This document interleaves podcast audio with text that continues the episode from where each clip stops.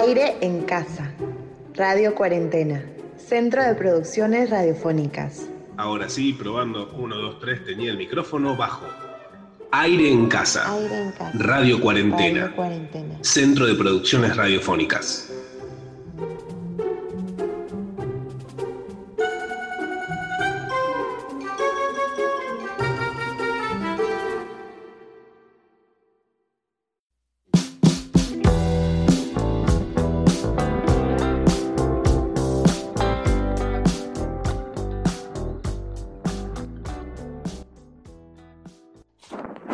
Hola, hola. Un nuevo programa aquí en Radio Cuarentena, de en casa, en vivo y en directo desde el planeta Tierra, para el mismísimo planeta Tierra, y si nos pueden, ¿por qué no? Eh, soy Francisco, transmitiendo en este caso desde Villa Crespo, aunque estoy mirando hacia Almagro en este caso, porque de los dos barrios, sí, en la ciudad de Buenos Aires, en Argentina.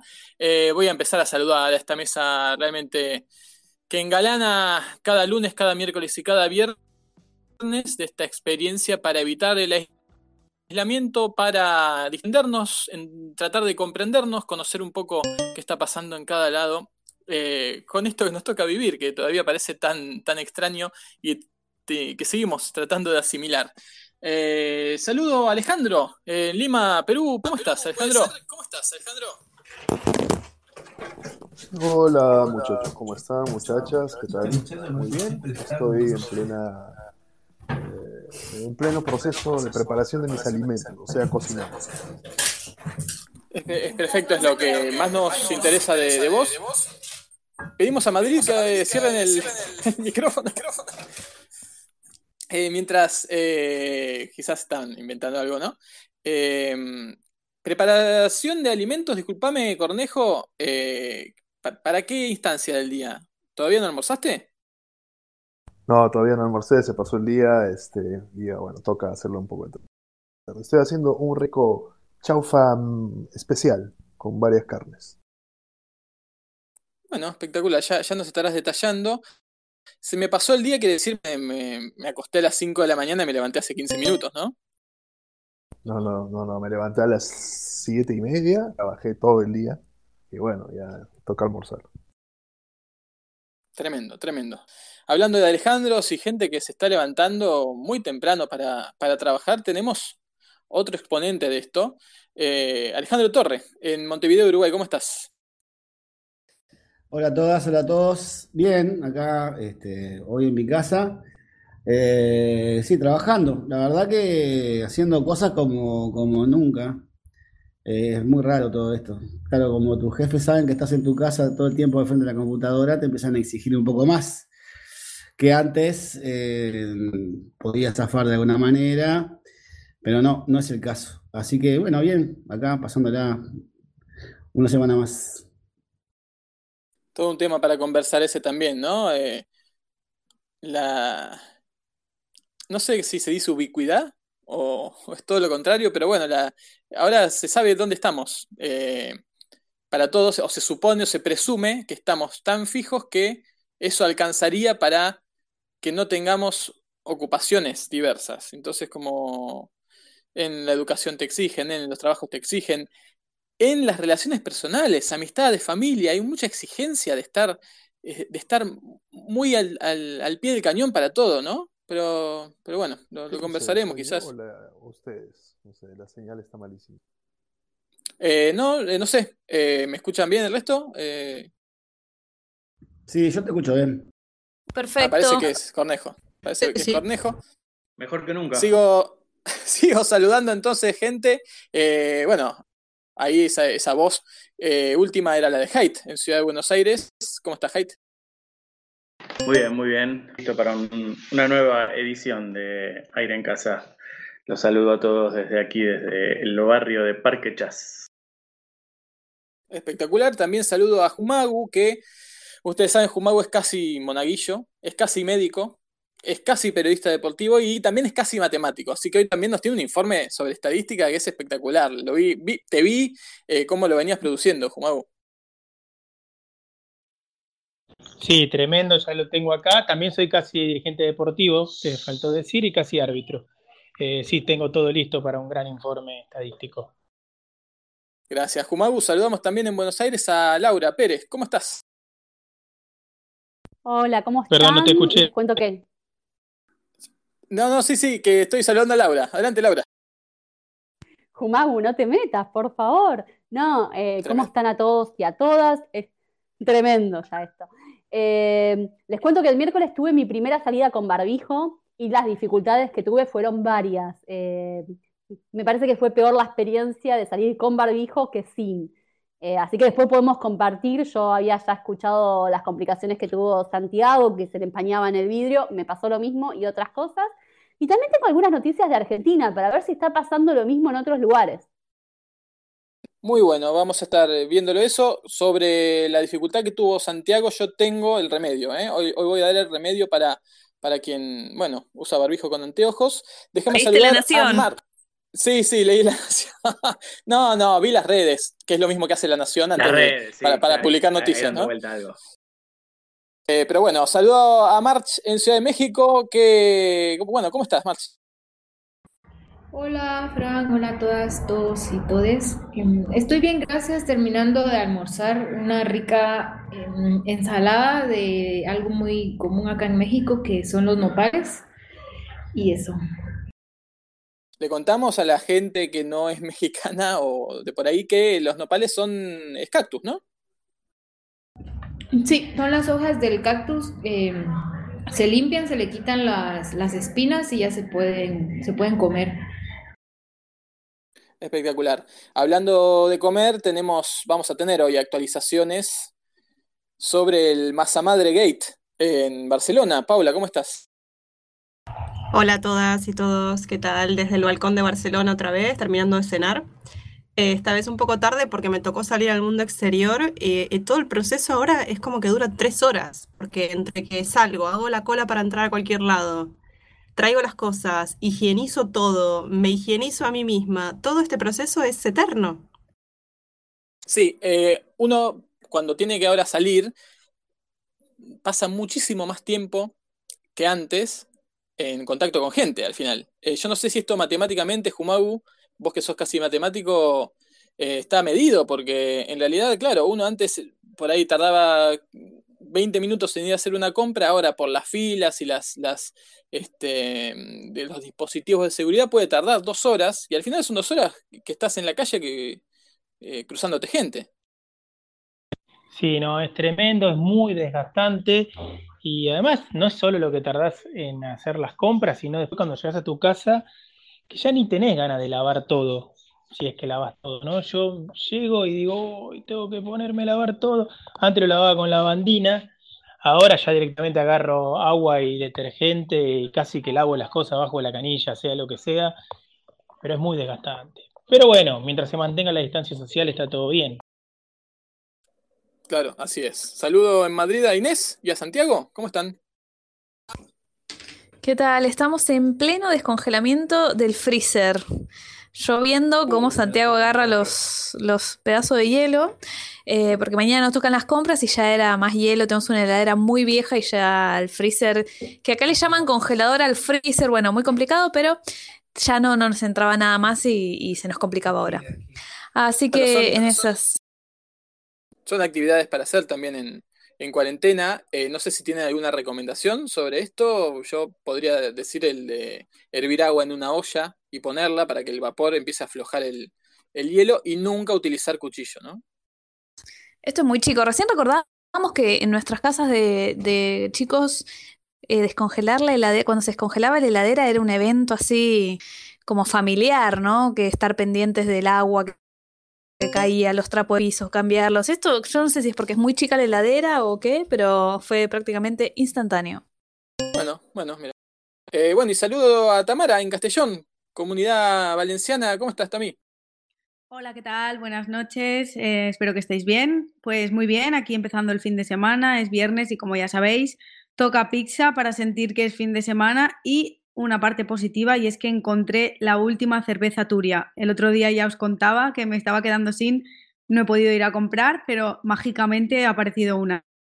Así que Eso el fin de semana... te iba a preguntar, porque, claro, porque viernes con pizza y, y, bueno, se sabe, lo has dicho vos, tu amor por la cerveza iba a ser difícil, pero que bueno, qué suerte que, que la encontraste, en tu voz se nota el alivio, así que bueno, te, te- compartimos la alegría con vos tam- también.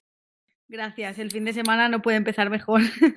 Así es, estamos aquí en Aire en Casa. Para comenzar, quería eh, empezar a in- instalar un tema que se relaciona con una noticia y una explosión que hubo eh, en redes de algún modo para reivindicar, reivindicar a March.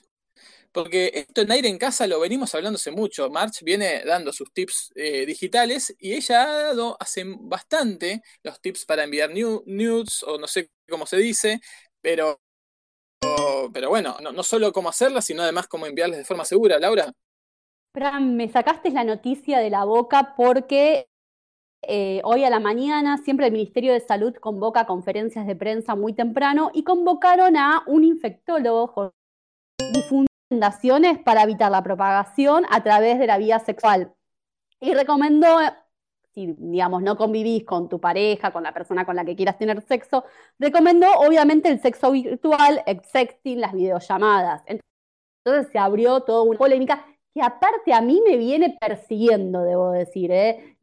Los toda la temática de la seguridad, las nudes es un tema que me persigue. Prendo la radio y está el tema, abro internet y está el tema. Ahora vengo a aire en casa y otra vez está el tema. Ojo, porque si te persigue puede ser acoso.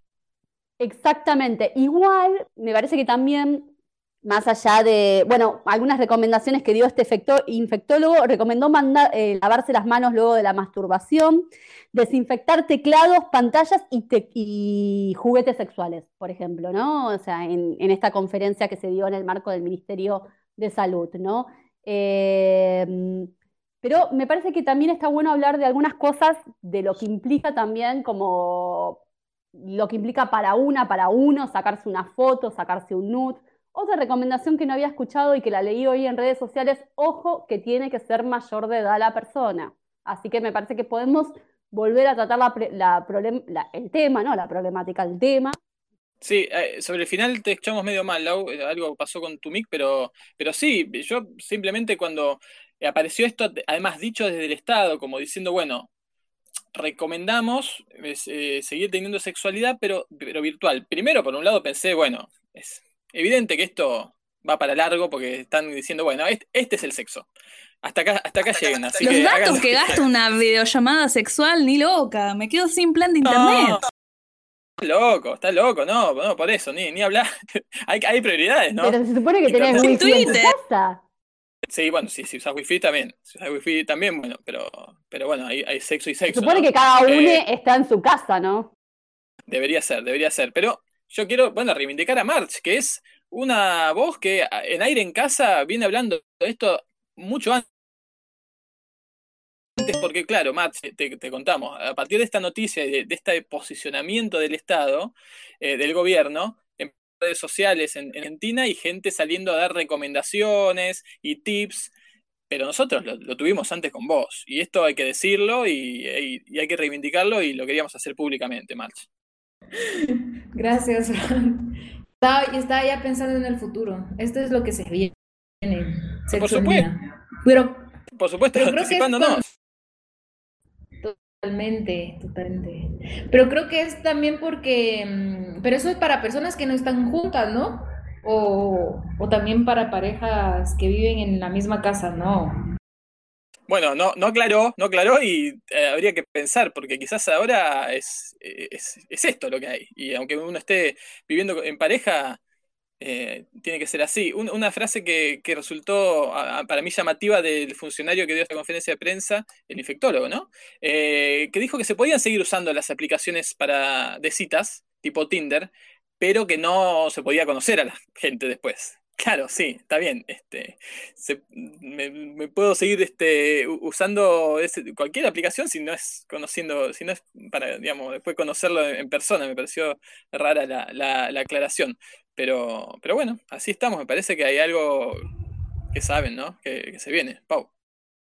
Sí, dos cosas nada más eh, curiosas. Una es que conozco a este infectólogo, estuve cenando con él, es amigo de Tremendo. amigos. Y sí, eh, sí, es de Twitter, por eso. Este, lo pueden seguir con arroba Melquiades. Este, mm, nada, y que una amiga brasileña, a raíz de esta nota, me mandó su propia versión de lo que está pasando en Brasil con este tema. Eh, no, no pude leer la nota, pero el titular es De Mares pide home office a profesionales del sexo eh, en contra de Bolsonaro. Bueno, tiene una versión brasileña para aconsejar sexo virtual para proteger a las trabajadoras sexuales. Tremendo, tremendo, tremendo, tremendo. Pero bueno. Sí, Lau. No, eh, me parece bien lo que está, también era otro tema, el reclamo de las trabajadoras sexuales, eh, porque se quedaron obviamente sin trabajo, ¿no? En estos tiempos, así que una complicación también. Eh, y me parece que hay muchas cosas para tener en cuenta. Yo la verdad que la recomendación de tener sexo virtual con alguien que conociste en Tinder y que todavía no conoces en persona, yo, digamos, le tendría un poco de miedo, le tendría un poco de, digamos, ahí lo pondría lejos, porque me parece que también se basa por la confianza, por la seguridad que te da la otra persona, y me parece que, bueno, está bueno darse el paso de conocerse. Eh, digamos, me parece a nivel personal. Y después me parece que está buenísimo se- seguir las recomendaciones que hace March en cuanto a las tecnologías. Eh, y también me parece que está bueno tener por ejemplo, las recomendaciones. Yo el otro día, porque teníamos ganas de que March grabe sus recomendaciones para el programa que hacemos en la tribu, El peso del rocío, y una cosa que le puse discusión a usted fue recomendaciones para que los hombres heterosexuales se saquen nudes, ¿no? Porque siempre no, pero el cuerpo del hombre, que esto, que lo otro. Y yo le mandé una nota acerca de eso que se puede encontrar en el blog Malvestidas. Perfecto, ni la abrí la nota. Ni la abrí. Pero bueno, está bien, te, te agradezco igual. Yo quería puntualizar una cosita sobre lo que decía Lau recién, que digo, para cuestiones de seguridad, bueno, March, que me, que me corrijas, y, pero digo, también puede ser sexting, por ejemplo. Cada uno, digo, no, no se comparten fotos ni nada demasiado privado, o sea, tiene una conversación y cada uno en su casa hace lo que necesita. no te Eh, es- dedicarás a la literatura vos, ¿no? No, y otra cosa que, que estaba pensando de la conferencia de esta mañana de, mm, del Ministerio de Salud, sí que dio recomendaciones para parejas estables, ¿eh? Dio recomendaciones tanto para parejas que están conviviendo en este momento como para mm, gente que no se conoce.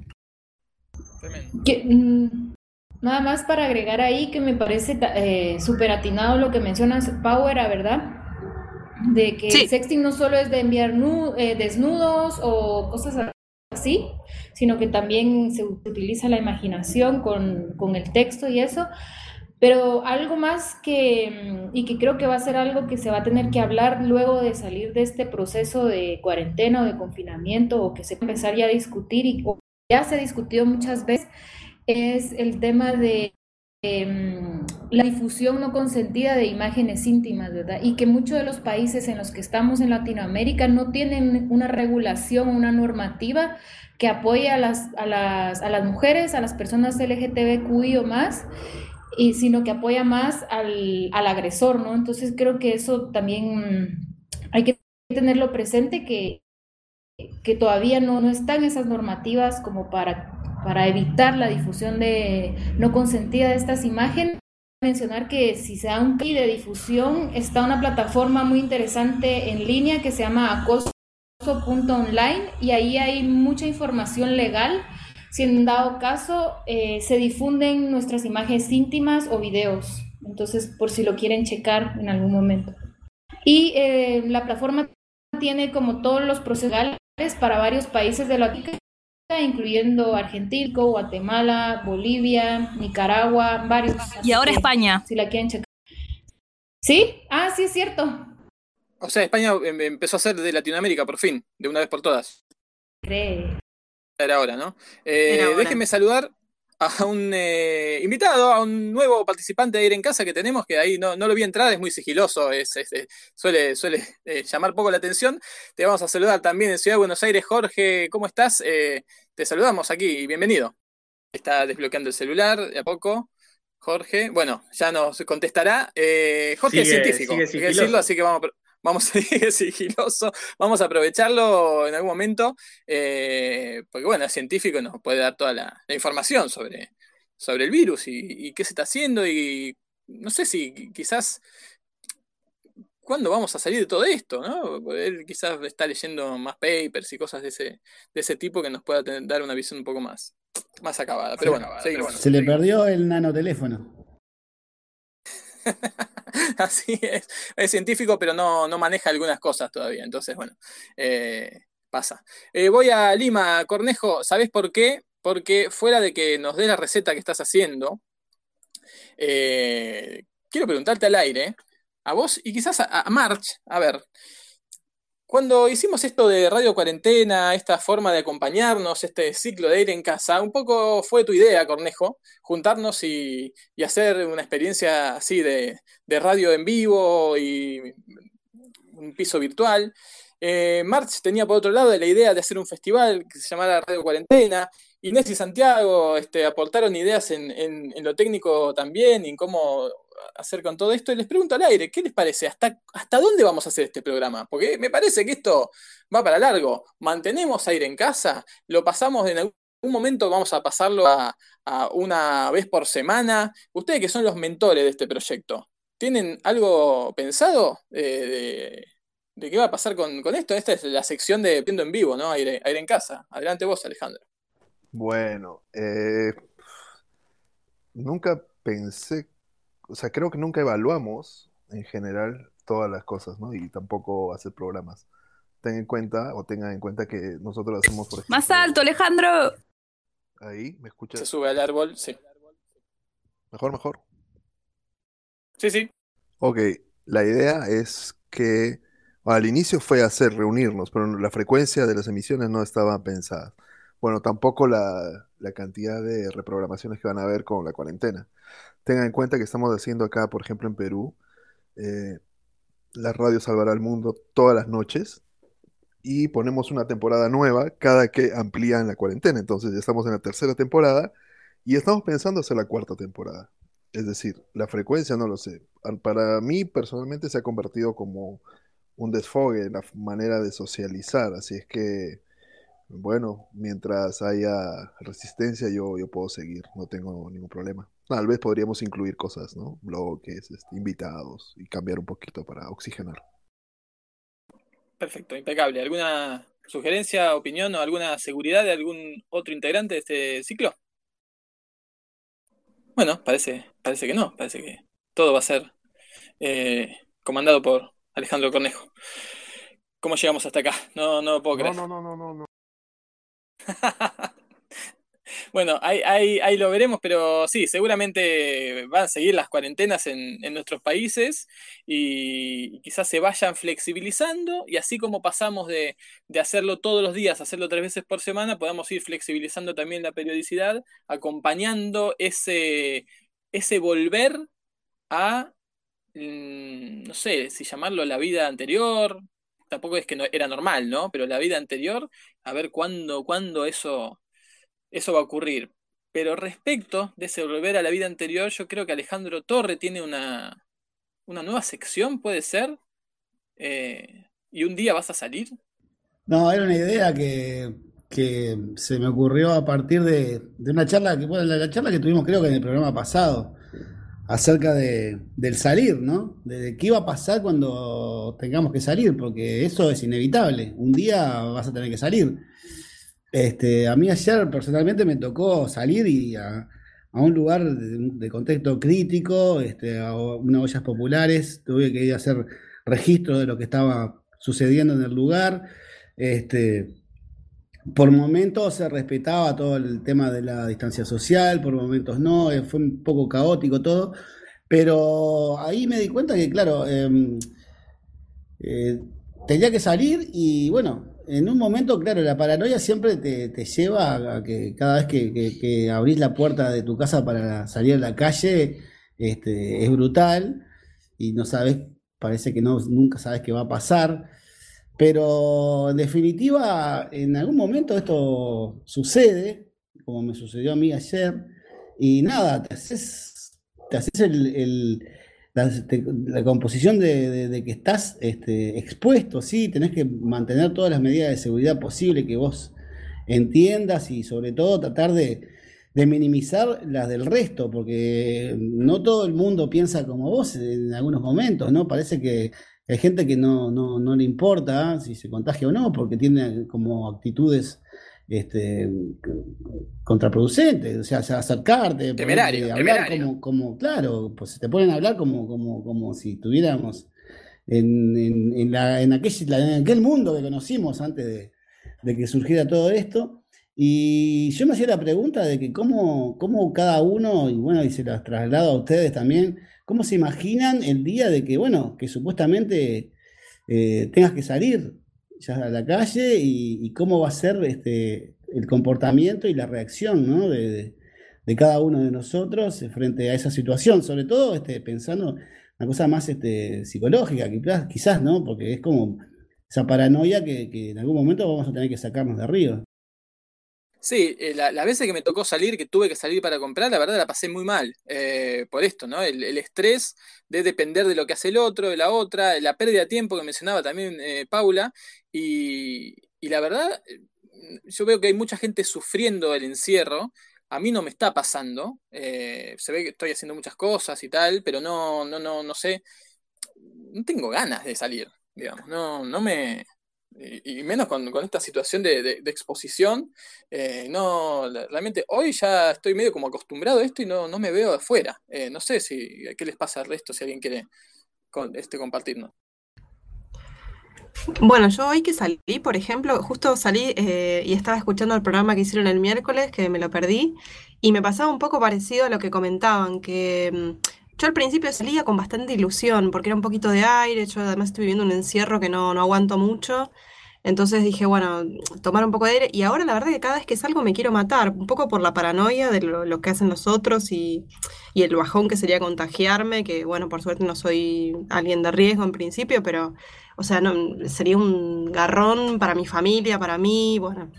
Y además por todo el tiempo que lleva salir y volver a entrar y todo lo que había comentado antes.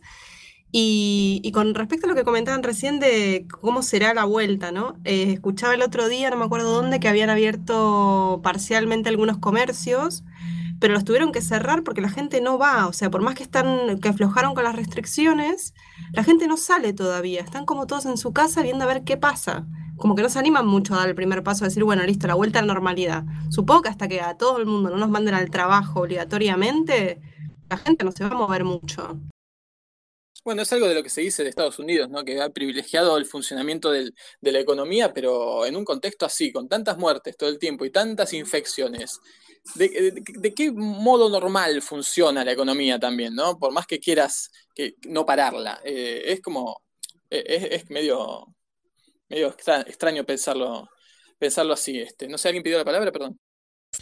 Sí, que sería interesante, ¿no? Estamos hablando de esos futuros distópicos, de lo que nos imaginamos al, regreso y bueno, parece que todo el mundo inicialmente estaba con ganas de salir, pero cada vez quizás somos más los que no nos importaría quedarnos en casa y que esa nueva normalidad sea salir una vez cada 10, 15 días a la, a la calle. ¿Se imaginan algo, algo así? ¿Sería posible algo así?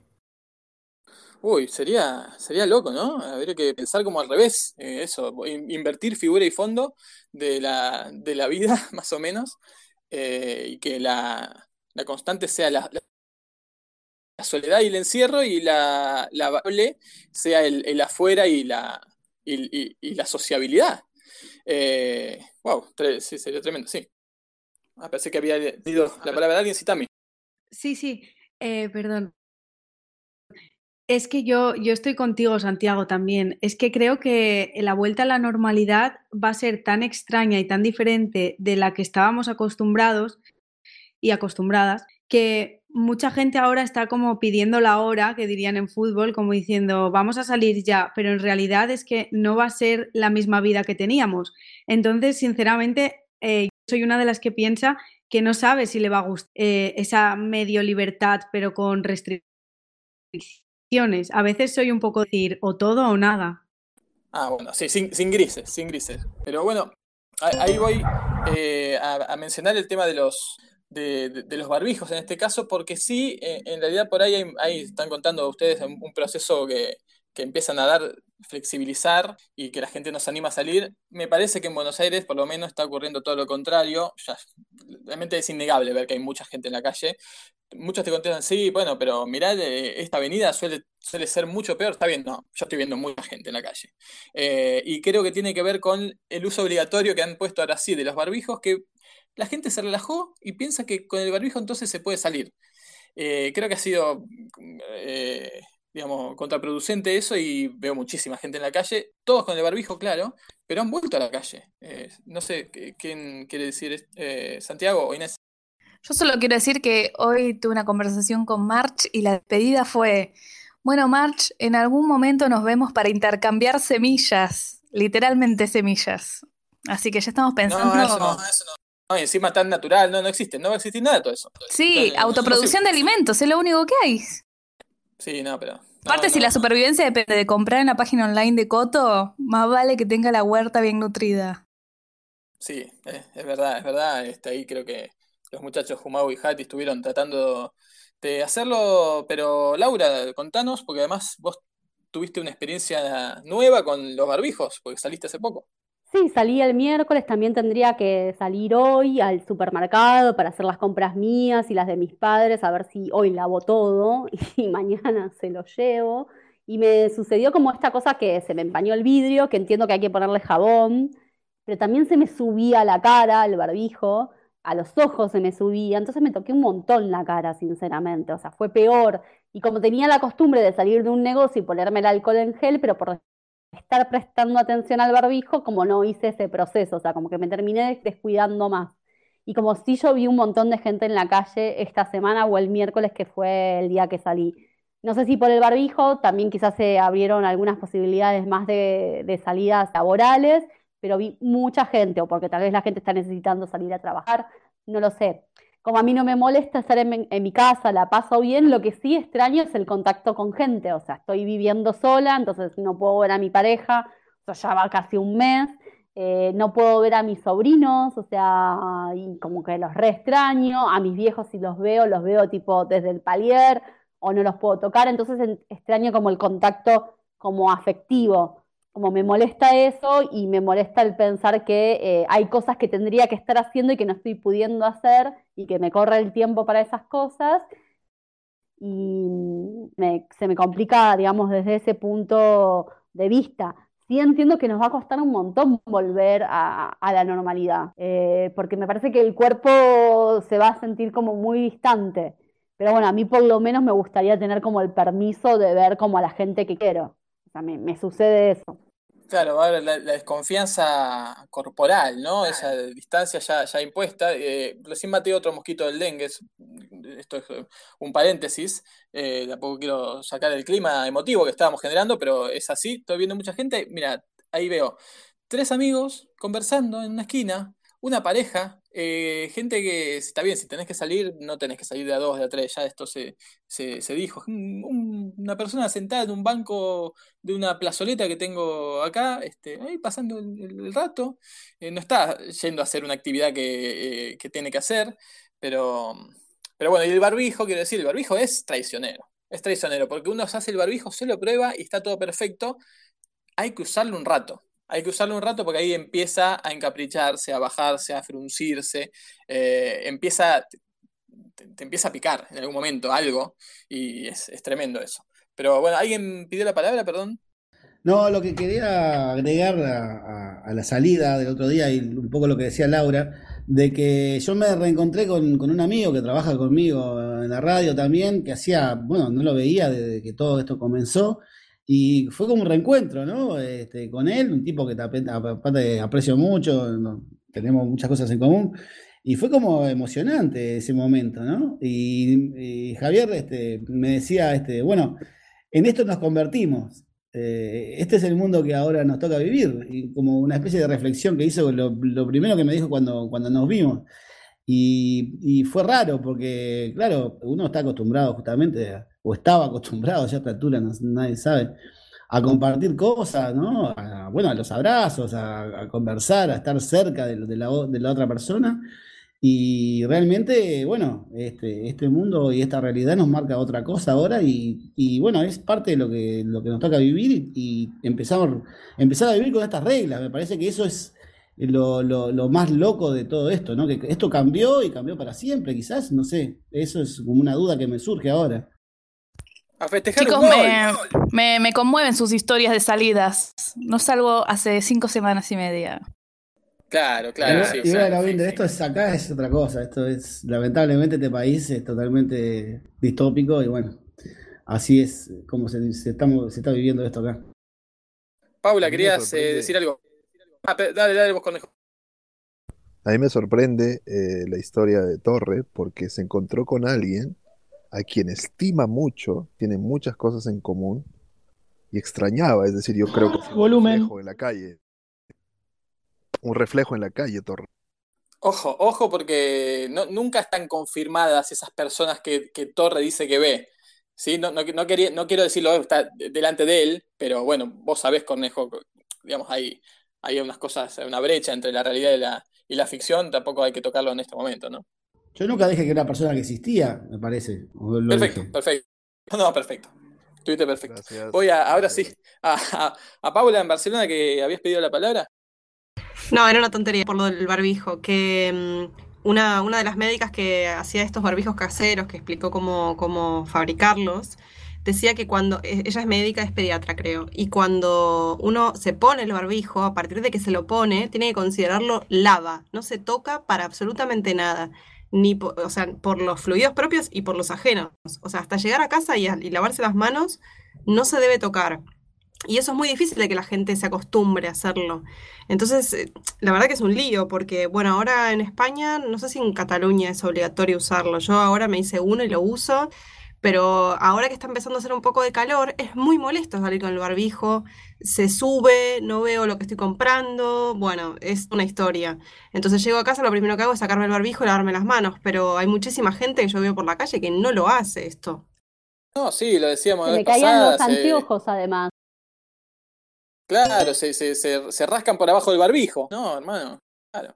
Pero, pero bueno, es, es así. Eh, bueno, respecto a los anteojos, hay que decir que salió la solución, por fin, eh, para aquellos que los usan. Ya está circulando mucho en redes, que es enjabonar eh, los vidrios de los lentes con jabón seco. El jabón de pastilla, el que usamos comúnmente, pasarle a, a los vidrios de un lado y del otro y después pasarle un pañito para quitarle el exceso y eso evita que se empañen con, eh, con el uso de, de barbijo. No sé si, Santiago, ¿lo, lo- lo has probado esto? ¿Está chequeado? Eh, no, lo vi, lo vi hoy, pero como todavía no he salido, pero tengo el, el temor de que se puedan rayar las, las lentes. Uy, Imagínate quedarte, porque claro, nuestro jabón eh, lo hacemos, es, es el jabón casero, tiene romero porque lo hacemos esfoliante, entonces, Y avena. eh, y avena, y es un poquito complicado limpiarse con eso, pero eh, vamos a ver, vamos a ver si me animo la próxima vez a conseguir uno, porque lo dijo un cirujano y dice que ellos lo hacen así para operar, entonces algo de credibilidad hay que darle.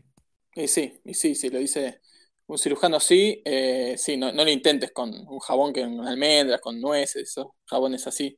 Eh, no, eh, pero bueno, habrá, habrá que, que probar. No sé si alguien más tiene alguna, alguna, un comentario sobre el uso de barbijos que quiera hacernos. Este, yo he visto, ya hay toda una industria alrededor de eso, ¿no? Sí, Sí. bueno. Hola, March, vale.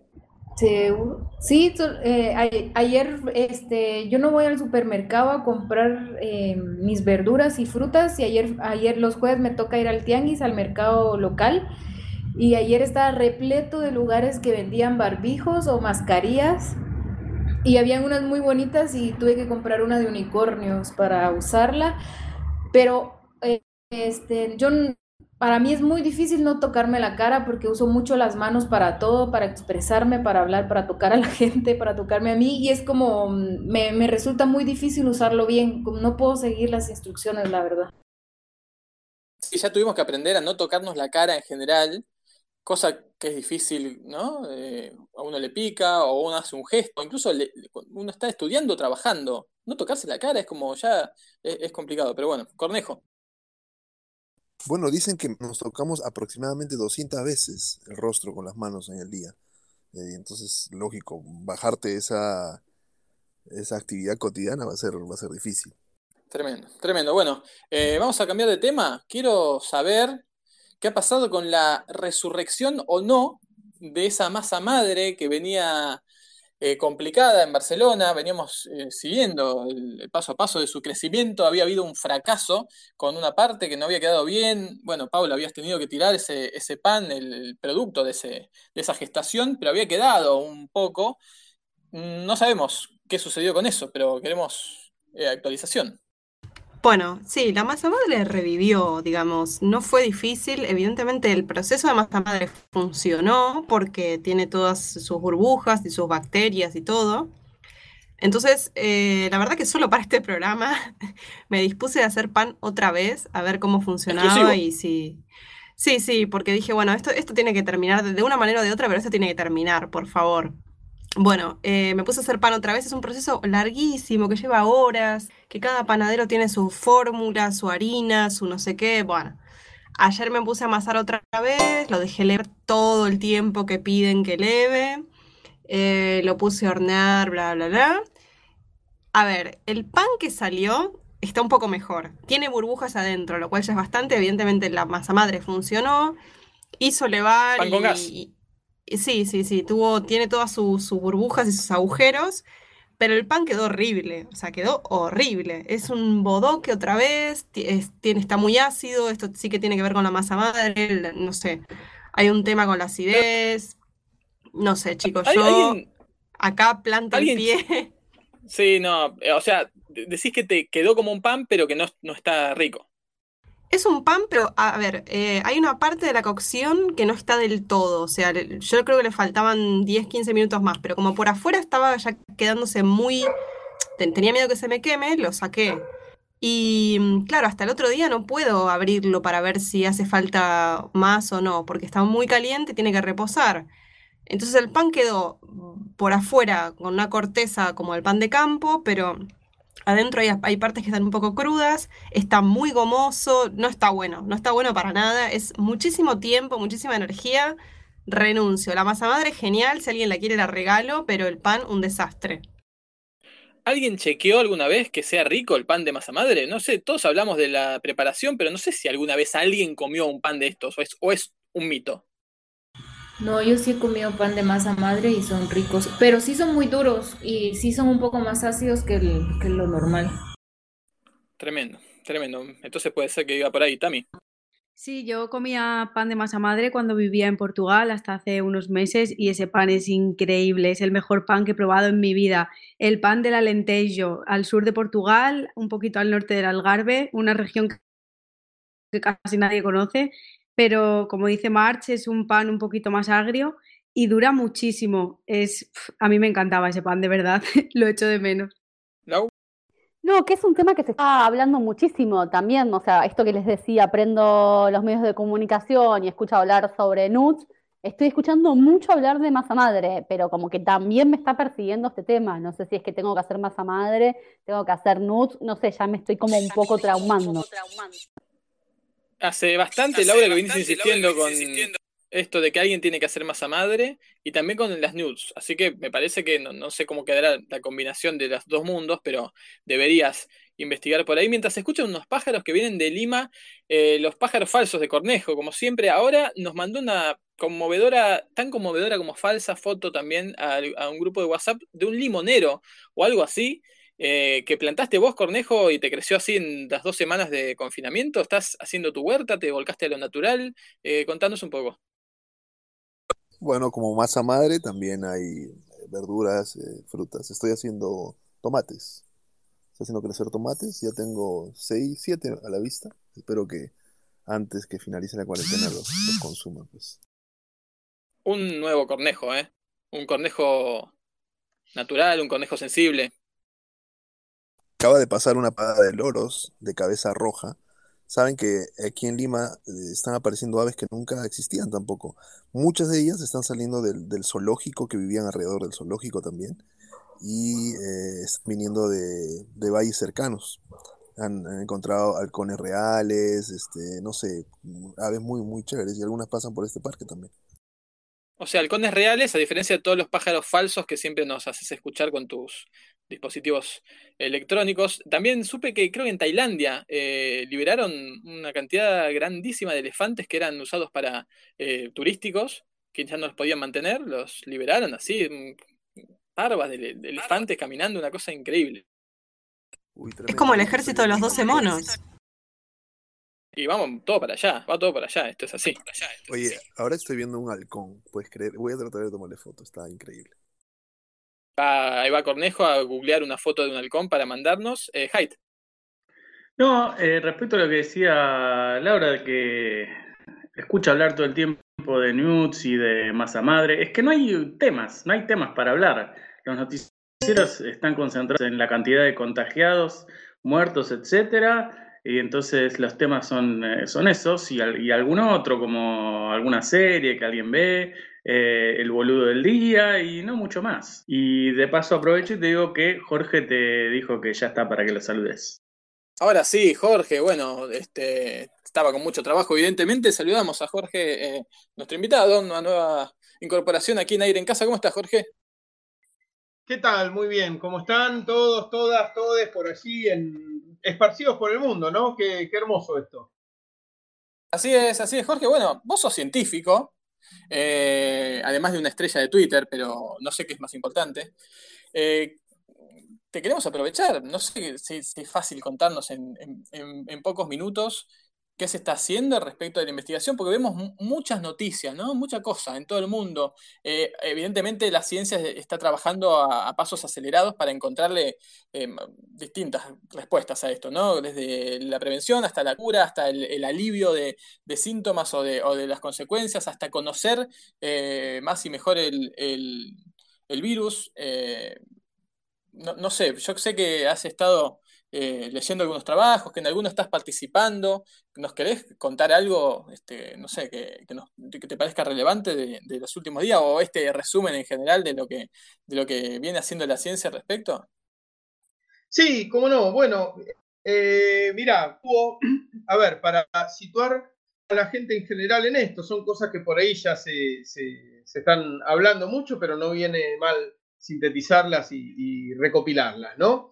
Por un lado, eh, como se sabe, todavía no hay, no hay una vacuna para, para este virus, es algo que se está buscando. Eh, hay bastantes indicios de por dónde se podría llegar a hacer, o sea, qué eh, receptores celulares son los que están más involucrados en la entrada de, de este virus, también se ha secuenciado el virus, o sea, se viene trabajando bien ahí, pero falta tiempo y después va a faltar bastante tiempo hasta que las pruebas mínimas de seguridad sean realizadas. Imagínate que estamos hablando de una vacuna que quizá habría que aplicar a la población mundial. Entonces hay que estar muy, pero muy seguros de que no va a tener efectos secundarios, ¿sí? Eh, por otro lado, en principio se entiende que la enfermedad genera inmunidad, así que quien la haya tenido y la haya superado tiene anticuerpos, eso ya se sabe, se encuentran en el suelo, tiene eh, anticuerpos, lo que no está completamente segura la ciencia hasta ahora es de que esos anticuerpos sean efectivos completamente para prevenir la reinfección. ¿sí? Esto tendría que ver con si el virus es capaz de ir mutando muchísimo, tanto como para que no sea eh, detectable por el sistema inmune. Pero en principio sí, genera inmunidad. Por otro lado está el tema de lo que son los antivirales, ¿no? que son, eh, digamos, los, tratamientos, los medicamentos que pueden atacar a un virus. Son muy distintos de los antibióticos que están hechos para combatir eh, bacterias. ¿sí? La diferencia entre un una bacteria es tan sencilla como que el virus no es una entidad viva. La, la bacteria es una célula, es un organismo que, al igual que nosotros, eh, crece, se alimenta, se reproduce, muere, eh, se reproduce de otras maneras, ¿no? En cambio, el virus no, no es una entidad con vida, es nada más, digamos, como una orden de, de hacer fotocopias que se cuelen en una fotocopiadora, ¿sí? y las fotocopias que produce son papelitos que dicen eh, que tienen esas mismas órdenes, ¿sí? Sería como una manera de hackear una imprenta. No sé si, si se entiende un poco la, la analogía. Eh, el tema es que, bueno, los antivirales que están como candidatos en, este, en estos momentos son principalmente dos, dos tratamientos. Uno, el basado en cloroquinona, eh, hidroxicloroquinona, que tuvo un primer momento como de auge porque hubo un aparente resultado de los franceses prometedor, pero viene cada vez tratado con más escepticismo por parte de la comunidad científica, ya que se intentaron replicar esos trabajos, ampliándolos, haciéndolos con mejores y mayores controles, y la verdad que no han dado un, resultado contundente para nada. ¿sí? Sin embargo, gente como Trump y Bolsonaro se aferran mucho al, éxito de, la cloroquinona, pero bueno, siendo Trump y Bolsonaro, ¿no? Ni siquiera eh, avalados por sus respectivos ministros de salud. De hecho, hoy en el Fiocruz... No, está yendo muy bien con sus, con sus Totalmente, totalmente. Eh, vos decime si me voy muy largo y lo hago muchísimo más corto esto, eh, perdón. Bien, eh, te decía que entonces hoy en el, en Fiocruz, que es un instituto de, biología experimental de eh, Río de Janeiro, fundado por el gran Osvaldo Cruz, instituto donde yo tuve la, suerte, el honor, el orgullo, el lujo de par, un par de semanas, hoy estaba recibiendo amenazas de fanáticos bolsonaristas que dicen que es inaceptable que hayan dicho que las pruebas no son concluyentes, porque trataron de, hacer el estudio con cloroquinona y no va. Sin embargo, esto es muy importante decirlo, no significa que esté descartada la línea de la hidroxicloroquinona y la cloroquinona, sí quizás el tipo de administración que se hacía hasta ese momento. Por otro lado, hay otro antiviral que se usaba también para otra enfermedad. Ahora no me sale el nombre, no te lo quiero mentir. Y como tengo que estar apretando el botón para hablar acá, no puedo eh, googlearlo, pero bueno, es, eh, hay sí otro antiviral que está dando en principio muy buenos resultados, pero falta extender las puede pruebas. Ser, puede ser. ¿Cuál? Puede ser invertina, invertenigna, una cosa así. Invertenigna, una cosa así. Eh, puede ser. No, no, no quiero desconfiar de alguien que, pueda confirmar todo. Sin, sin mirar siempre, por más títulos que tengan. Eh, así que no te lo puedo confirmar. Eh, bueno, la cuestión es que el estudio con esta otra droga se hizo sin placebos. Y cuando un estudio está hecho sin placebos, completo, ¿sí? porque no se sabe si la mejoría ocurrió a cualquier otra cosa, ¿sí? a suerte, estadística, o si efectivamente se debió a este medicamento. Y el estudio con placebo quiere decir que a otra persona se le dice, mira, acá te estoy dando esta pastilla, pero en realidad le estás dando nada, una, una pastilla vacía. Eh, y ahí recién es cuando podés eh, medir los verdaderos efectos. ¿Qué se está haciendo a nivel mundial? Muchísimo. Esto es, eh, se cree que sabemos poco del coronavirus, eso es algo muy, muy extendido, incluso a vos, Francisco, a veces te veo eh, decir y genuinamente, y está bien, ¿no? Lo que decís, bueno, la verdad que parece que no se tiene idea de nada. Eso es verdad y a la vez se tiene muchísima más idea que la que se tuvo de cualquier otro virus de un modo tan rápido. ¿Me explico? Esto ha sido una investigación de código abierto. A ustedes que son linuxeros y todas esas cosas, ubunteros, les va a gustar y lo van a poder entender bien, porque se ha secuenciado el código genético de este, de este virus en el mismo instante en que empezó a aparecer en China, y eso se ha puesto en bases que son abiertas, accesibles para todo el mundo, así es como la gente argentina del Instituto Malbrán, que secuenció las variedades que llegaron acá del virus, lo pudo subir en el momento y comparar y ver cómo va mutando. Eh, es decir, se está haciendo una investigación de código abierto, accesible para científicos y científicas de todo el mundo, eh, de una manera que no había pasado jamás antes en la historia de la humanidad. Así todo, obviamente, sabemos muy poco, porque es un virus del 31 de diciembre de 2019 y estamos recién en abril, ¿no es cierto? Ah, muy nuevo, es todo eh, muy reciente.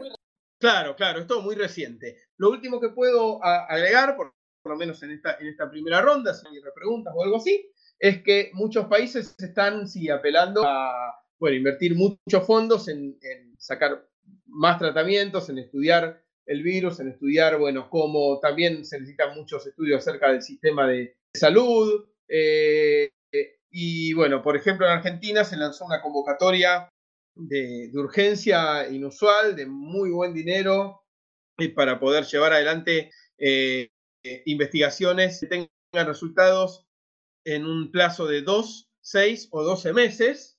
y bueno, una de esas es en las que estoy trabajando. En realidad, todavía trabajando en la parte teórica, ¿no? Que ya se ha presentado. Ahora tenemos que ver si la prueba el, el ministerio empezaría a trabajar eh, físicamente, ¿no? Digamos, poniendo el cuerpo, yendo al, laboratorio. Eh, y se presentaron 710 trabajos a esta convocatoria, lo cual habla de un montón de ideas que hay únicamente en Artina, ¿no? Estamos hablando eh, de todos los distintos grupos de, investigación que trabajan en cientos de cosas diferentes y que, bueno, cada uno de esos 710 grupos que son multidisciplinarios, con, multidisciplinarios, perdón, con mucha gente cada uno, han presentado una propuesta distinta. Así que se está trabajando y mucho en todo el mundo.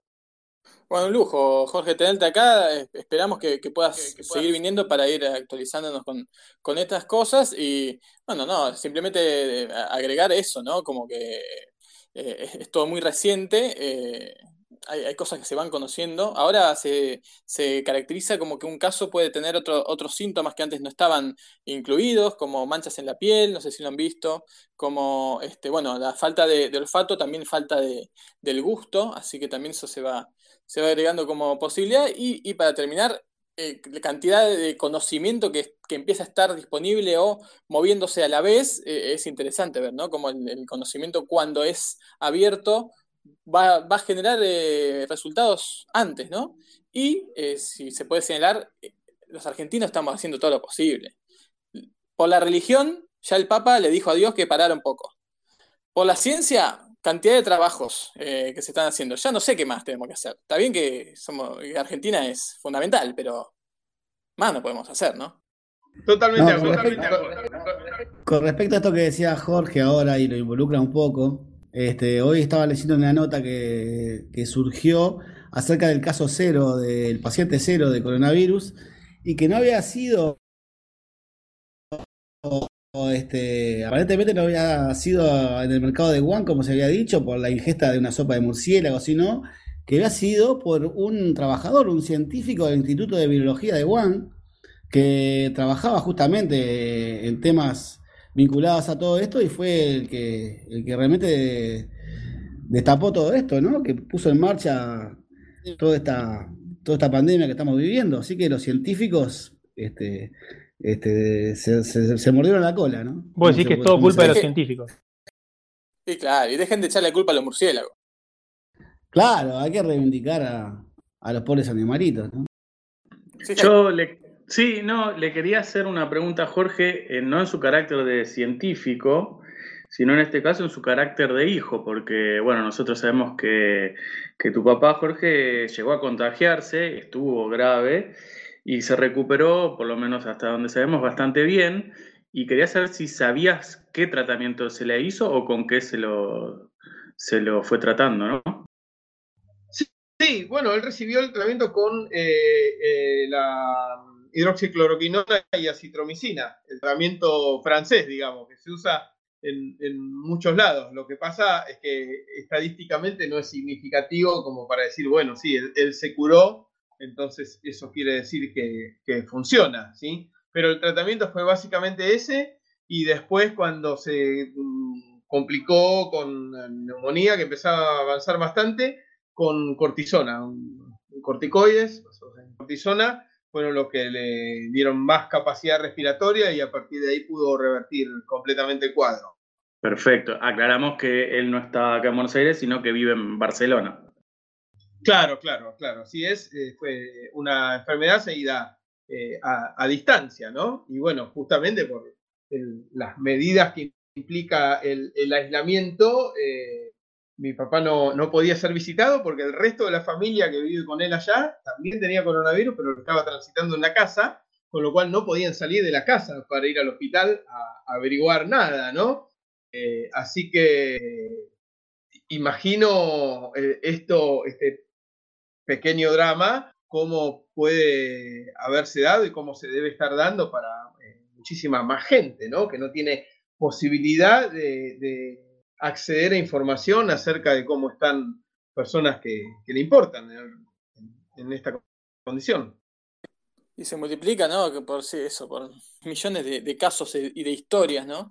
Que cada uno está atravesando. Pero vamos a historias, pero un poco más amenas, sí, en España. Vamos a Castellón, donde está Tamara con su columna sobre actividades de balcones. Tami, ¿qué tenés para hoy?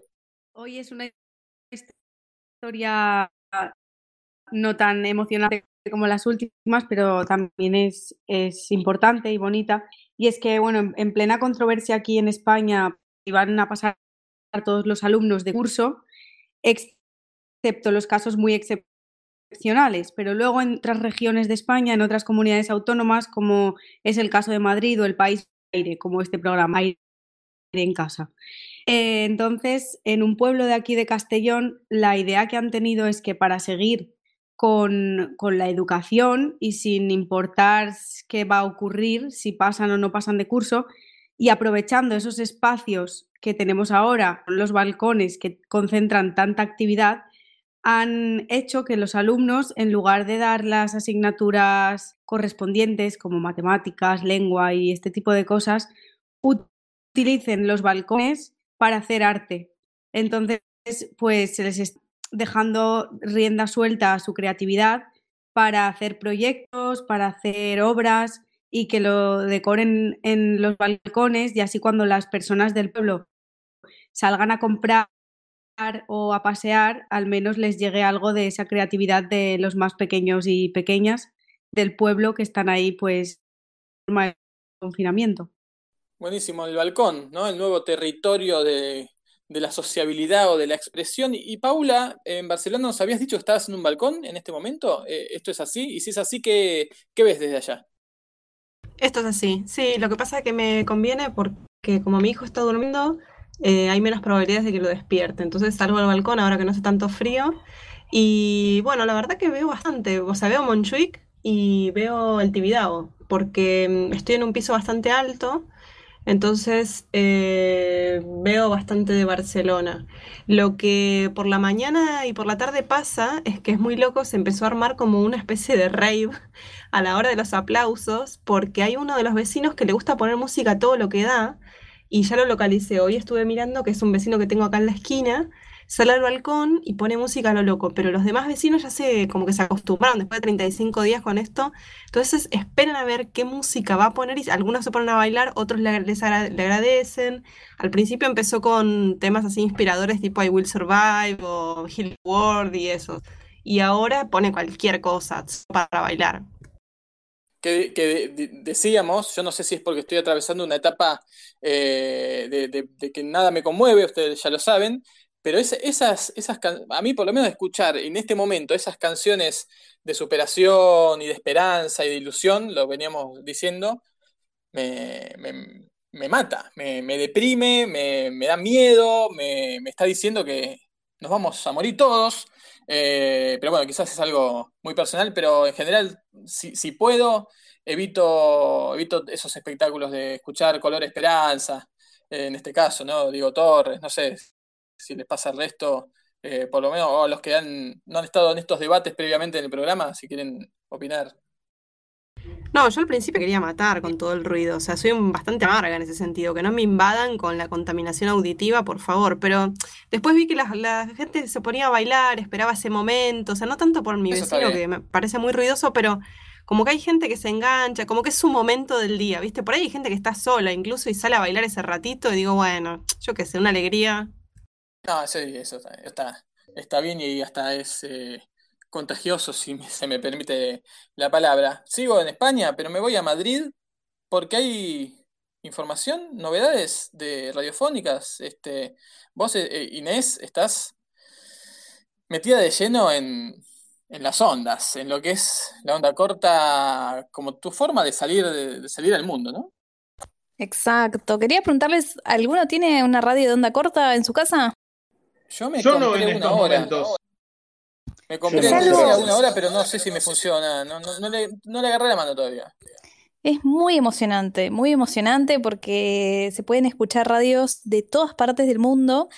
Entonces, eh, Santiago me regaló una de estas radios hace un ratito, porque hace unos meses, porque estaba buscando una con unas características muy especiales, muy específicas, y es una adicción, no, puede, no, no, no se puede parar porque no son muchas las emisoras porque es muy costoso transmitir en onda corta, entonces por lo general son radios estatales o de los servicios públicos europeos o, bueno, eh, por ejemplo, iniciativas privadas como, como Radio Martí, pero... Mm, y, van cambiando según la hora en la que transmiten. Entonces hay una página que se llama shortwave eh, short-wave.info, que puedes buscar radios por em, idioma o las que están transmitiendo en ese momento y puedes empezar a escanear y escuchar emisoras. Y cada noche, bueno, tenés emisoras distintas.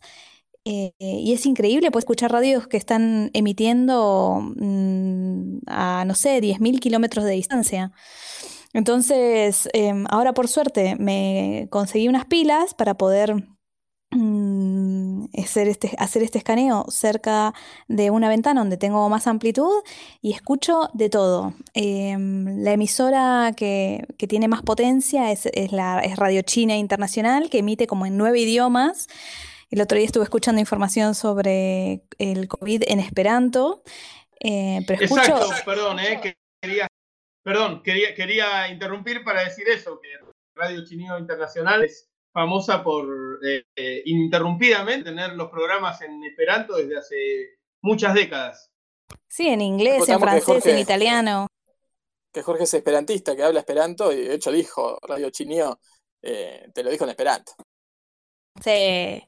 Y también, por ejemplo, el otro día estuve escuchando Radio de Texas e incluso están Radio Martí y Radio Habana, porque Radio Habana transmite desde La Habana y Radio Martí es la radio eh, de los gusanos en Miami. Entonces compiten por quién tiene mayor potencia, por ejemplo, y transmiten distintas emisiones. Eh, he escuchado un recorrido radiofónico por las calles de Bucarest desde Radio Rumanía Internacional. Em, bueno, la BBC dejó de transmitir eh, su servicio de onda corta hace unos años, entonces ya no se puede escuchar. Lo que todavía no logré escuchar con claridad es Radio eh, Nacional Argentina, no, Radio Argentina Internacional, no sé cómo se dice, el servicio al exterior, eh, que una vez lo escuché muy de lejos y claro, ya la nostalgia me hizo, me hizo llorar con eso que yo intuía que era un tango, pero bueno, quizás era cualquier otra cosa. Pero vamos a ver qué es lo que escucho el día de hoy. Como, siempre volvemos a hablar de Argentina. ¿Qué, programón? Por favor. Eh, de eso te quería hablar, eh, porque a quienes no tengan un aparato para eh, sintonizar onda corta, que igual es apasionante, pueden ir a una web. Ahora voy a explicar que no es como ir a una web de, escuchar una radio por streaming. Es una web que lo que hace es conectarte con receptores de onda corta o sea que vos tenés que sintonizar de algún modo, tenés que estar ahí, hay un escaneo, tenés, todas las herramientas para ver dónde, dónde hay transmisión y, hasta se puede grabar. La web es websdr.org, que me, la recomendó justamente Adrián Corol, que es el director de Radio Argentina en Exterior, que es la radio de onda corta argentina, que muchos eh, no saben que, que sí Argentina tiene su, su radio nacional que transmite en ocho idiomas eh, en onda corta. Y bueno, websdr.org es, espectacular también si no tienen el aparato, siempre con el, aparato, ¿no? Sí, claro.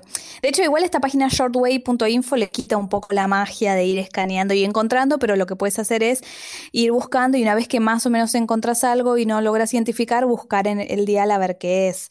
Eh, y otra cosa que es emocionante es, eh, una vez encontramos una radio en árabe, pero con el traductor del teléfono, el que escucha e identifica la voz, lo pones y así identificamos que era una radio religiosa que estaba dando consejos para dejar de fumar y, y te encomendaba a Dios, que Dios te iba a ayudar para que dejes el cigarrillo, que era un vicio, todo, todo en árabe. Espectacular, espectacular. buena recomendación. ¿Alguien había pedido la palabra? Perdón, Jorge.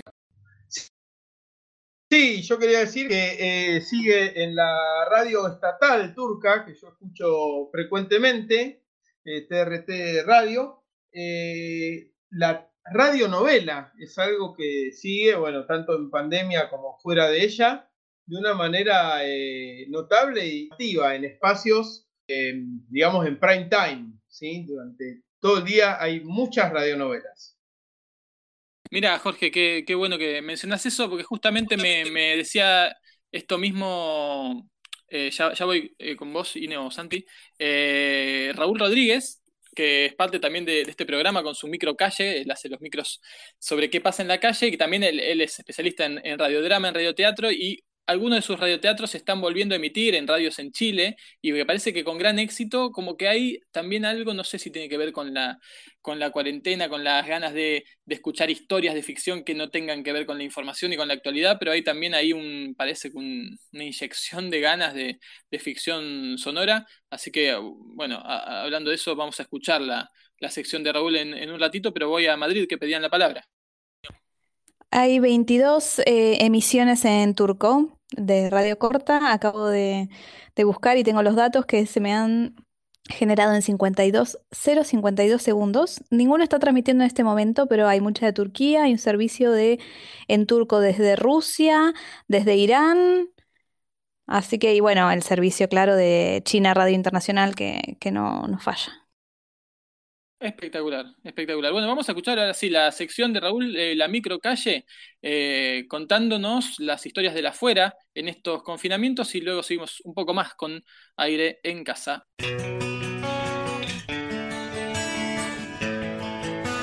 La microcalle, Radio Cuarentena.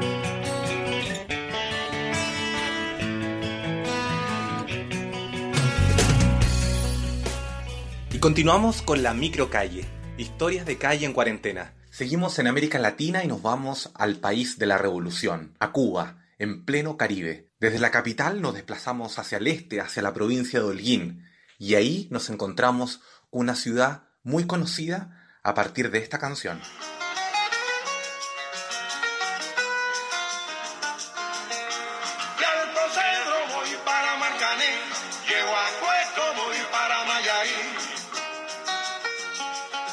Mayarí es la última de las cuatro localidades cubanas que Compay Segundo menciona en su canción Chan Chan. Alto Cedro, Marcané, Cueto y Mayarí. Ahí está Emilio. Sale a la calle, nos cuenta qué es lo que está pasando en Cuba, cómo la gente se organiza de manera muy solidaria para poder enfrentar la pandemia. A nivel mundial conocemos a Cuba por el aporte que están haciendo las misiones médicas y particularmente médicos que han llegado a Italia a colaborar con el gobierno para enfrentar el desastre del coronavirus en el norte, en la región de Lombardía.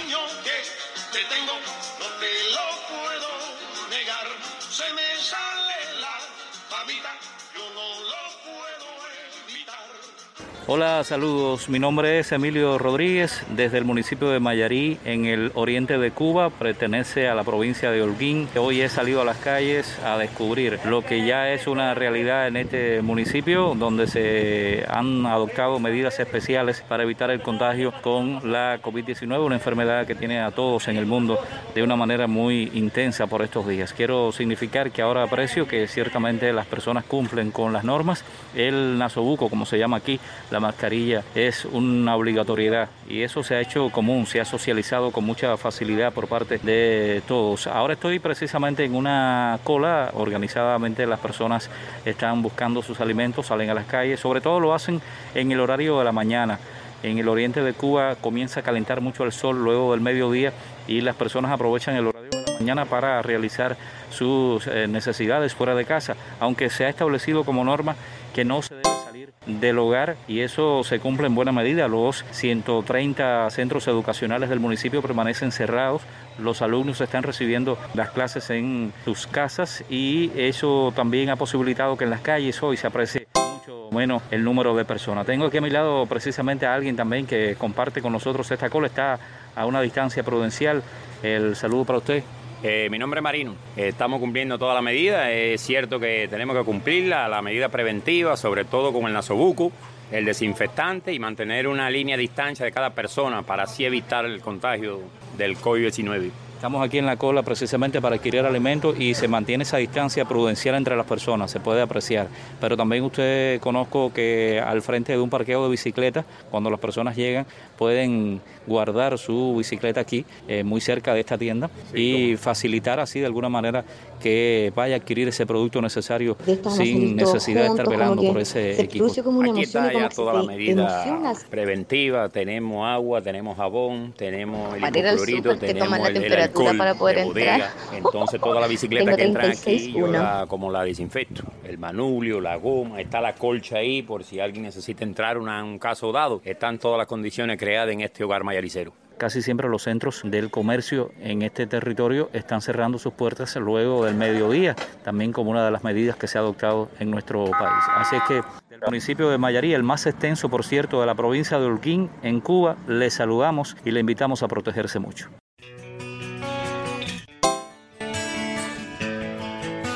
La microcalle Radio Cuarentena.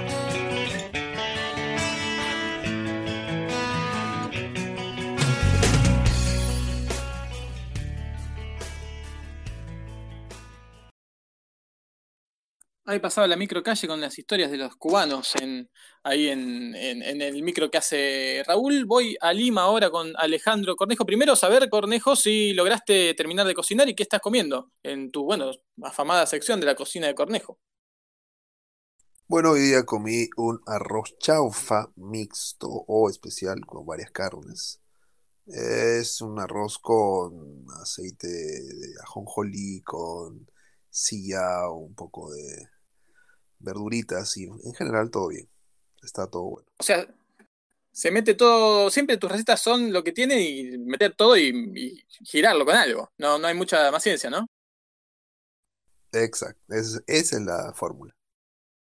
Espectacular. Y tenías una, una historia de la historia de Don Valerio, ¿puede ser? que nos podrías contar? Bueno, Don Valerio. https Este es el robot, un gran saludo. Un saludo para los robots que también nos, eh, nos alegrarán la vida pronto. Muy bien, el asunto con Don Valerio es que es Ay, esa es una march. Ok, el asunto es que este señor, don Valerio, tiene 90 años y es el primer recuperado de COVID-19, el más anciano en el Perú. Bueno, se ha convertido como un símbolo de esperanza. En el Perú están sucediendo cosas rarísimas. Hay temblores eh, casi dos o tres a la semana porque se activó el, el cinturón de fuego, ya saben. Eh, y además, el otro día cayó un meteorito aquí muy cerca de Lima y hay imágenes y todo, entonces ya se pueden imaginar las especulaciones, ¿no? Dios mío. Tengo un dato para agregar a todo esto de las radios este, de onda corta. Había un caso de una misteriosa radio rusa que transmitía hace ya casi como 38 años desde la Guerra Fría, una, una especie de radio fantasma que transmitía todas las 24 horas un zumbido continuo y, y mensajes este, que nadie se podía, nadie podía entender.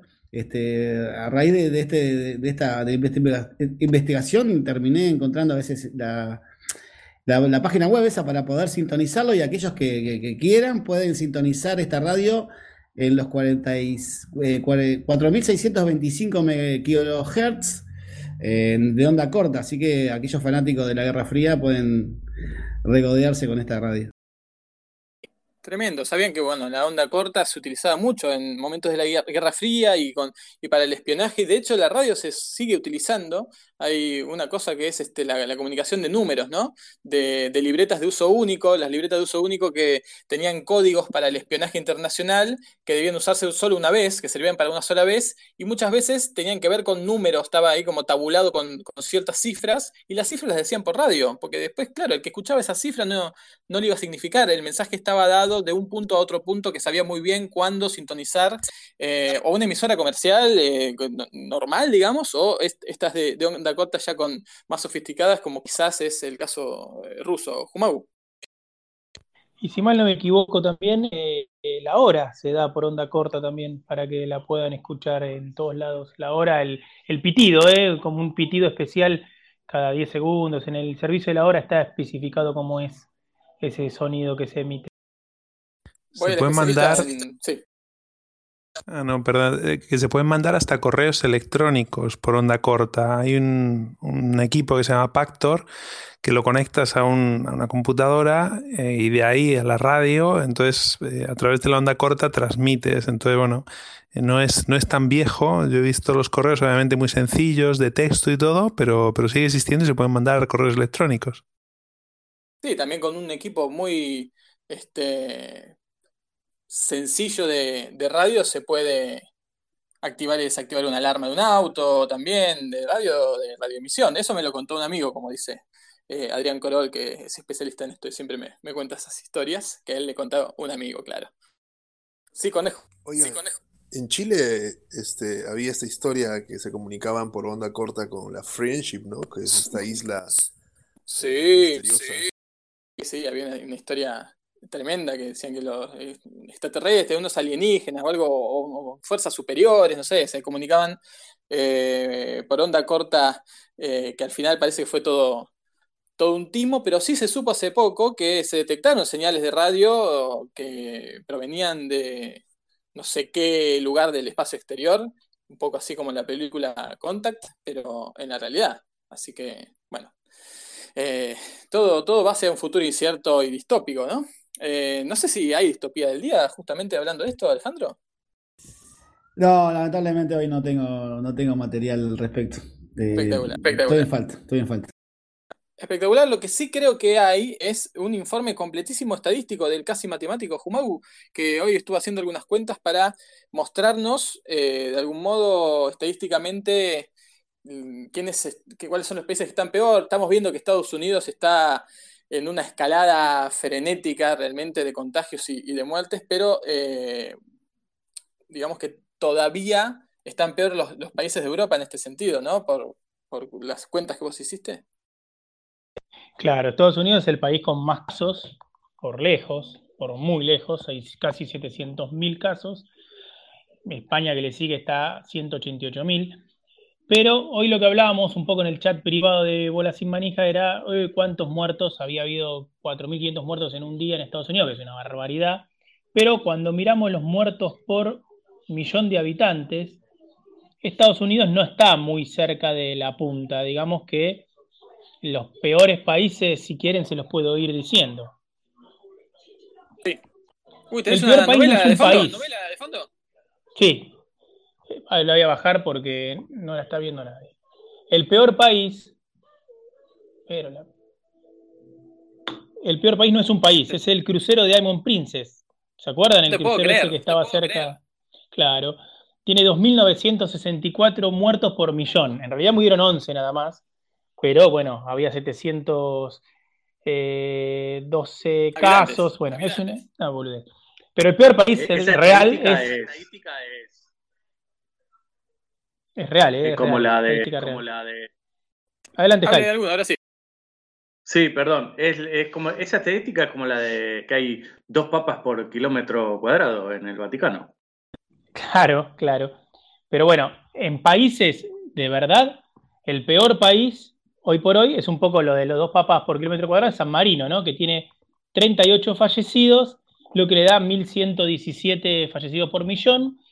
Y el país en serio, digamos, porque San Marino no es un país en serio, es Bélgica. Bélgica tiene casi 450 muertos por millón de habitantes, seguidos de cerca por Andorra, España que tiene 415, Italia 378, Francia 287, el Reino Unido 217, mm, o, eh, Países Bajos tiene 100, casi 200. Mira, pero qué loco, lo de Bélgica no estaba en, por lo menos en mis, en mis registros, en mis radares de, de, de esto, pero claro, por, por, en relación a los habitantes, que es la forma de saber si cuánto está impactando o, o algo, este, es, es, es, es así, ¿no? ¿Y el Claro, primer latino? Y entre los latinos vamos bajando, no estamos muy arriba todavía, en, por suerte, ¿no? En la, en la tabla de posiciones, por decirlo. Eh, Obviamente en América igual, es. Estados Unidos, Canadá, eh, Ecuador. Ecuador es el primero con 24 muertos por millón de habitantes, según la estadística que tengo acá. Y así será, te creemos. Sí, eh, y luego no veo muchos más. Eh, no lo veo a Brasil, por ejemplo, todavía, o sea que Brasil no está tan mal. Acá está, Brasil tiene 10 muertos por millón de habitantes. Perú tiene 9,3 por millón de habitantes. Bueno, digamos que son muy bajos todavía los porcentajes de muerte. Chile con 6 le sigue y después, bueno, eh, varios más. México con 3,8, Honduras con 4,4. Bueno, eh, interesante también para verlo en, relación. Sí, ¿alguien había pedido la palabra, perdón? Si no es así, eh, quiero preguntarle a March si nos tenés tips para, para hoy y si no nos tenés tips, igual que nos cuentes algo de, de esa heladería que tenés enfrente para seguir el termómetro de, de la situación en México. Bueno, hoy no, te, no tengo tips para hoy, pero para la próxima sí pensaba tra- traerles em, más información sobre algunas, sobre otras aplicaciones para videoconferencias que no sean Zoom, porque ha estado em, muy difícil la situación con Zoom. Y respecto a la heladería, sigue abierta esa heladería, no, no para, no para. Ya, ya Todo tenemos, sigue abierto. claro, todo sigue abierto, y, pero sigue con clientes. Sí, con clientes, la visita mucha gente, especialmente en las tardes, como a esta hora. Tremendo, A tremendo. March le tengo una eso, noticia. Eh, perdona, Frank. A March le tengo una noticia que uno de, de sus columnas, en la que recomendó el programa, el- aquella página web Deflect, eh, se la pasé a un amigo y totalmente copado con ella, la está usando a full. Así que muchísimas gracias, March, por la recomendación. Ya se está aplicando. Uh, me hace feliz hoy escuchar eso. Qué bueno, qué lindo lo que, lo que se crea en aire en casa, ¿eh? Eh, Ya nos vamos a ir despidiendo, no sin antes dar el espacio para comentar el boludo del día de la jornada de hoy. eh, Si alguien, si alguien tiene, yo no, no recuerdo boludos del día, pero me parece que Jorge está pidiendo la palabra. Estoy leyendo en este momento, ni sabía que existía esto en el programa, pero estoy leyendo al hiper recontra pelotudazo de Martín Barzá, el otro día dijo esa eh, boludez gigante que espero que haya ganado acá el boludo de, de, de Vanadio, por lo menos, de la quimioterapia. eh, y ahora dijo, ¿no estás harto que el gobierno... ¿Eh? No, no, contanos también eso, porque no, no se habló. Ah, eh, no, no recuerdo, dijo. No, no, no, no me acuerdo, es muy, muy, muy infeliz. Pero ahora dijo, ¿no estás harto de que el gobierno no deje salir a todos los niños de manera aislada como les dejan en toda Europa? Y damos fin a este innecesario maltrato. En fin. Sí, un bo- un boludo importante. Hay mucha gente boluda también en redes que está diciendo, comparando, ahí se me, me- me acordé de uno, alguien que ya no me acuerdo el nombre, pero comparaba la calidad de las camas de Estados Unidos con las que están poniendo en el conurbano bonaerense acá, y decían, miren, como diciendo, esto es un país en serio, Estados Unidos, y no la matanza que tenemos acá. Y claro, mostraba una cama de terapia intensiva comparándola con una cama de un lugar para aislamiento de personas que no están graves, pero además comparando un país que está siendo una catástrofe con contagios y muertes como Estados Unidos, y que además es un país que tiene muchísima más capacidad económica y de infraestructura que Argentina, o sea que también en ese sentido debería ser un país que tenga mejores eh, camas que eh, Nueva York en, La Matanza, pero una, una cosa pero tan tonta para instalar, eh, seguir instalando casi como que, que todavía le queda un, un hálito y va a seguir tratando de instalar que eh, en el neoliberalismo se hacen las cosas mejor, que, que ya no, uno sabe si es boludo o es garca, pero, pero quizás sea una, una mezcla de los dos, ¿no? Eh, Laura, vos te habías pedido, ay, justo se fue. se fue. Sí, es, es- es- Jorge. es fabuloso. O sea, es como que eh, van a, a mostrar una, quedarse en una fosa común con una pala mecánica robotizada y van a decir, ven, esto es un país en serio. Y acá, en cambio, los- eh, va- van a mostrar gente que se salva acá, pero que se salva con, con un respirador hecho con una botella de Coca-Cola vacía, una botella de Manaus, y van a decir, miren lo que es, está, está negrada este lugar de mierda. Ah, qué vergüenza. ¿Por qué no hacemos fosas comunes? Ah, qué vergüenza sobrevivir así, mirá lo que son esas fosas. Sí, eh, No, y la distopía también podía ser el nombre, ¿no? Porque estaba en la matanza justo ese, esa especie de hospital de campo, ¿no? Es que además es eso, si hay un, un, un hospital de, de- de- en esta crisis en un lugar que es La Matanza, tampoco vayas a esperar mm, otra cosa, ¿no? Laura, vos tenías un boludo del día. En realidad no quería decir un boludo del día, sino que quería poner, digamos, en discusión a funcionarios que tenemos, en este caso dos distintos, por ejemplo, Horacio Rodríguez Larreta, que, digamos, que quiere imponer como para los adultos mayores de 70 años, como que tengan que circular con un permiso especial si es que no están yendo a vacunarse o a cobrar sus saberes o al médico, ¿no? Llamando a un número telefónico, ¿no? Y en contraposición de esta medida, y aparte como en una instancia también decían como de alguna forma multarlos o tener que hacerles, por ejemplo, servicios comunitarios. Imagínense un adulto mayor de 70 años teniendo que hacer servicios comunitarios. Igual después, digamos, empezó a relajar el discurso y a encararlo por otro lado, pero en contraposición a Horacio Rodríguez Larreta está la canciller alemana, eh, Angela Merkel, Merkel, que dijo encerrar a nuestros adultos mayores para volver a la normalidad es inaceptable desde el punto de vista ético. Y por otro lado, también me quiero ir un poco más lejos de acá de la ciudad de Buenos Aires, el gobernador de Jujuy, Gerardo Morales, que quiere poner fajas a las casas con posibles infectados, o sea, gente que esté llegando a la provincia. Es una noticia vieja, de la que, digamos, vieja, digamos, del 14 de abril, que no volvió a circular información, eh, pero que quiere poner, digamos, una faja y que el vecino, si ve que el, el vecino está saliendo, llame y lo denuncie, ¿no? O sea, es para gente que esté llegando a la provincia, o la gente que llegaba a la provincia se las puso en hoteles, en los próximos días ya no se, va, se les va a permitir ir a sus casas, entonces quieren fajarlas. Y a mí como, digamos, son como actitudes garcas.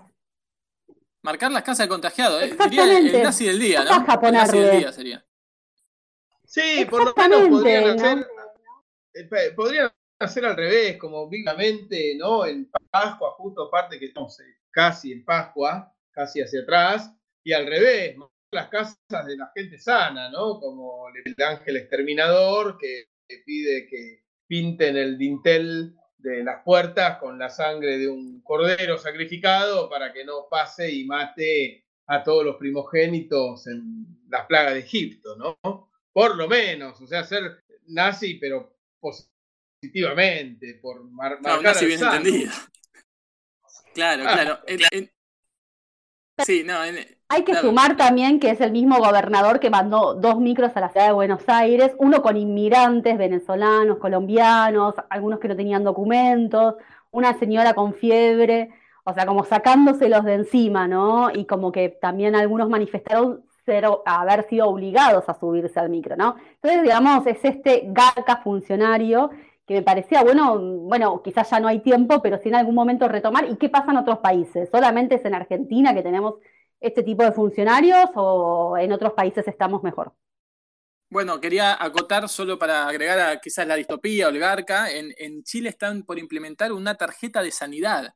Esto quiere decir que aquellos que se hayan contagiado y se hayan recuperado van a obtener un certificado que es como un carnet y que eh, me hace pensar en, esto, ¿no? La, nueva ciudadanía es estar o no contagiado, estar o no sano, y es como es el ascenso social es de enfermo a sano, como puede llegar a, ser tan distópico y, cambiar el futuro, y, las diferencias de castas, ¿no? Que va a empezar a ver entre quien tiene su tarjeta de salvado, ¿sí? Y, y quienes no la pueden ostentar, entonces tienen que estar eh, recluidos o sospechados, ¿no? Qué, qué- qué increíble, una tarjeta de sanidad, además sabiendo que, como también veníamos eh, ahí conversando con Jorge, que hay cosas que todavía no, no están eh, confirmadas del todo. eh, hubo casos de recontagios, como para salir que ya tiene su tarjeta y que con eso entonces, eh, porque en Chile es un país que está intentando no parar la economía, ¿no? En ese, en ese estilo de, de- de- de forma de cuidar a, a la gente. Pero bueno, no sé si alguien más había pedido la palabra, Alejandro, creo.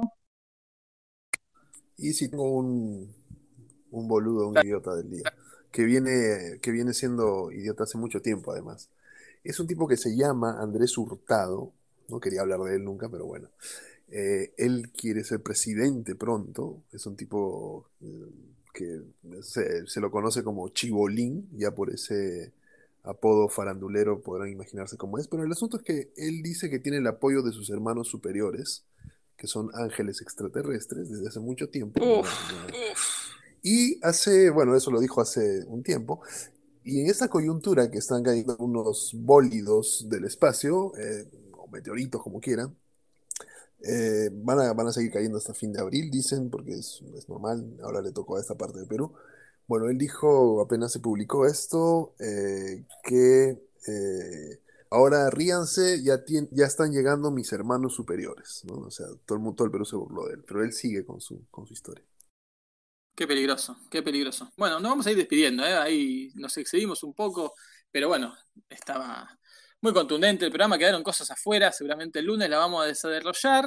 Y bueno, saludamos a Caro, que hoy no pudo venir a traer su agenda, Vanessa, que no viene a hacer algunos programas, que seguramente se va a volver a sumar con su recomendación sonora también, a Santiago e Inés, que ya se fueron, seguramente se han dormido, Paula también en Barcelona, que hizo lo propio, y eh, entonces saludo al resto de la mesa. Chau, Tamara, Castellón, eh, nos vemos. Hasta el lunes, que paséis un buen fin de. Hasta luego, gracias. Gracias, Tami, chau, March, Ciudad de México. Adiós, nos escuchamos. En Buenos Aires, Laura, te saludo también. Adiós, Fran, y adiós, chicos, chicas, chicas. A ver, saludo a los bolas y manija en conjunto, Jumogu, Jorge y Haidt. Adiós a todos. Gracias por estar. Impecable. Saludo también Bueno, a Alejandro. Jorge se fue. Eh, saludos Se fue yo. eh, saludos a todos. Buen fin de semana. Pásenla bien. Eh, no me quiero ir sin antes, Fran, preguntarte qué sabemos del Michael Jackson de Villa Crespo. No lo volví a ver y temo, ¿eh? Temo porque ya era una figura eh, importante para esta esquina. El hombre que pasaba con su campera parecida a la Michael Jackson y su barbijo. No lo volví a ver. Eh, no sé, no sé qué pensar. Una consulta, Fran. Vos por ahí por Corrientes, ¿nos ves pasar corriendo a un señor eh, Sí, ya sé quién vas a decir. como, Ya sé quién vas a decir. como jugador de Vestido de brasileño. selección brasilera de fútbol? Sí, ¿no lo ves todavía pasar? No lo veo hace tiempo, ¿eh? No lo veo hace tiempo. Le contamos a la gente que hay un personaje en la ciudad de Buenos Aires que es un tipo que está vestido de jugador brasileño de los 70s, con vincha, con rulos. Debe tener, un- ser este, digamos, sector de riesgo porque tiene, es grande, que corre, hace running, pero corre, corre, corre por la calle. Y, y uno siempre lo ve y está corriendo. Para en los semáforos y se queda corriendo en el lugar. Un personaje tremendo. No sé mucho de, esa- de ese personaje, pero sí, lo he visto muchas veces pasando por acá y hace, hace bastante que no lo veo. Yo hace por lo menos 10 años, por lo menos, ¿eh? que lo veo. eh, como yo voy por la Avenida Corrientes todos los días o muchos días del trabajo, lo veo corre mucho por la Avenida Corrientes, la zona del Abasto sobre todo, y lo he visto también eh, correr por la Avenida Santa Fe. Sí, hace bastante que no lo veo. Pero bueno, para, para ver qué, qué pasa, quizás.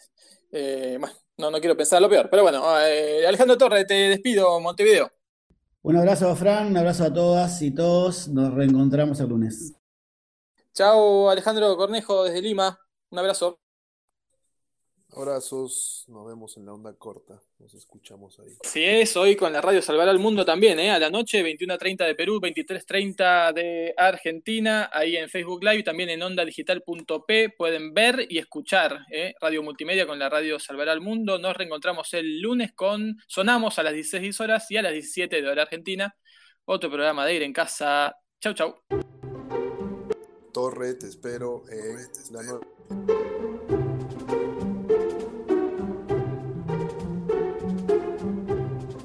Aire en casa. Radio Cuarentena.